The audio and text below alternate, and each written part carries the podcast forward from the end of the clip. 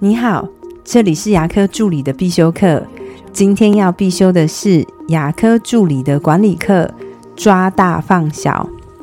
我第一次管理诊所大概是在十年前，那个时候的我比较没有概念，觉得管理就是要一针一线都要算清楚，一张纸我都不能算错。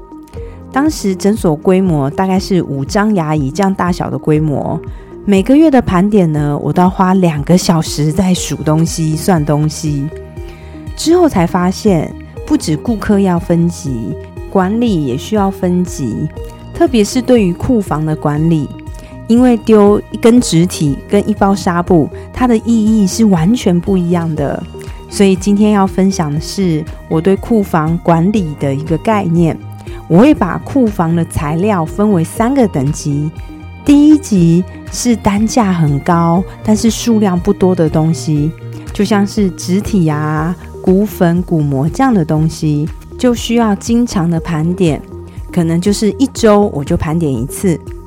第二级是单价次之，但是也是有点小贵的东西，可能就像是硬膜的铺体这样的东西呢，我会分类为第二级，它需要的就是定期盘点。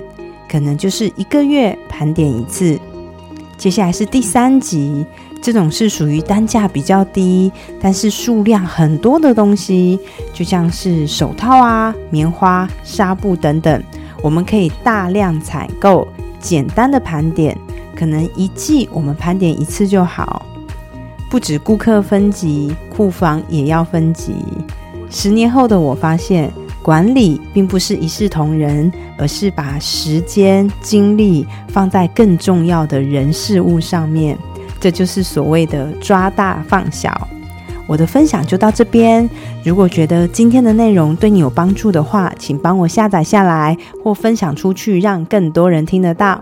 如果你也对牙科管理、自费咨询跟助理培训任何问题，欢迎留言给我。或者是在龙语牙体技术所的粉丝专业可以找到我，下次再见了，拜拜。